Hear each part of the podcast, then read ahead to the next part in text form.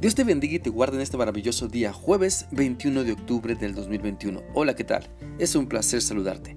Quiero animarte para que cada vez que vayamos a la Biblia para meditar en lo que Dios nos dice, también le pidamos al Señor la capacidad de vivir lo que estamos leyendo y aprendiendo.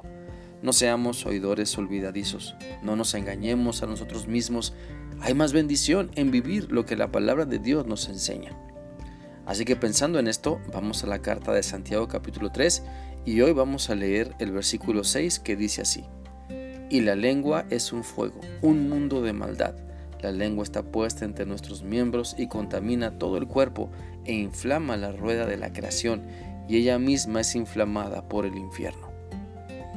Después de leer este versículo debemos pensar seriamente en buscar con todo nuestro ser a Dios para que nos ayude con nuestra lengua y que nos podamos someter a Él porque la vida en Cristo se disfruta mejor cuando nuestra lengua está controlada por el Espíritu Santo. ¿Qué sucede cuando pretendemos dominar la lengua por nosotros mismos?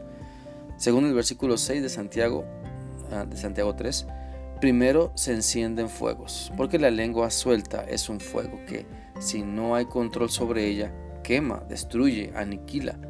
Cuando la razón de que estemos en Cristo más bien incluye usar nuestra lengua para bendición, para levantar al caído, para animar al débil, para restaurar al abatido. Debemos usar nuestra lengua para extender el reino de Dios, para que las demás personas encuentren la vida eterna y la transformación de vida que tanto necesitan. Por lo tanto, evitemos usar la lengua para quemar, evitemos usar la lengua para destruir. Clamemos cada día a Dios que nos ayude a sujetar nuestra manera de hablar a la dirección del Espíritu Santo. Pidamos a Dios que nos ayude a que nuestras palabras traigan bendición y no maldición. Oremos a Dios para que nuestra lengua se sujete a lo que la Biblia dice y no ande aniquilando a las personas. También esta porción de la Biblia en Santiago 3:6 nos enseña que nuestra lengua sin Cristo está llena de maldad pues la lengua cuando llega a dominar todo nuestro ser, eh, nos llevará por caminos de perversidad.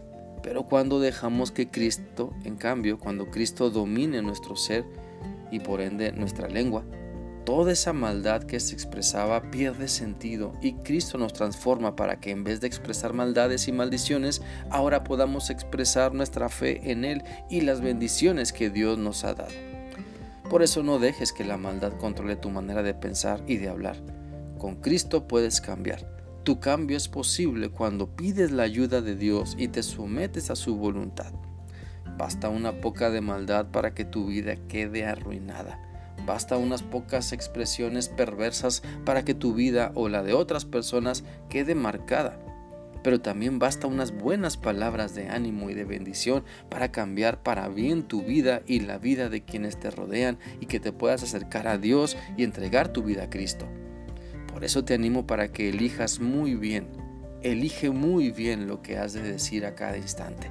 Somete todo lo que eres a Cristo para que Él también domine sobre tu manera de hablar. No te dejes llevar por el calor del momento, que no ardan en ti las ganas de lastimar que no ardan en ti las ganas de vengarte, de hacer daño con tus palabras, sino que puedas entender y disfrutar la guía del Espíritu Santo dominando sobre tu lengua. Mira, todos sentimos la necesidad de expresar nuestras opiniones, sobre todo cuando vemos injusticias o algo no nos parece. Sin embargo, en esos momentos escojamos muy bien nuestras palabras que no se nos olvide que Cristo debe dominarnos, que no se nos olvide nuestra promesa de fidelidad a Cristo, que no se nos olvide que Dios nos ha colocado en esta tierra para ser de bendición y no para andar de lengua suelta, injuriando o maldiciendo a nuestro antojo.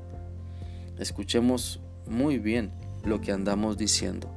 Vayamos a Dios en oración para ser moldeados por Él, para que nuestra forma de hablar glorifique su nombre glorifique a Dios porque nos sometemos a su voluntad y no nos dejamos llevar por nuestra lengua. El día de mañana vamos a continuar analizando esta porción de la escritura y mientras tanto reconoce, te animo a que reconozcas delante de Dios lo que debes cambiar. Pídele que sea Él quien controle lo que expresas a cada instante. Que sigas teniendo un bendecido día. Dios te guarde. Hasta mañana.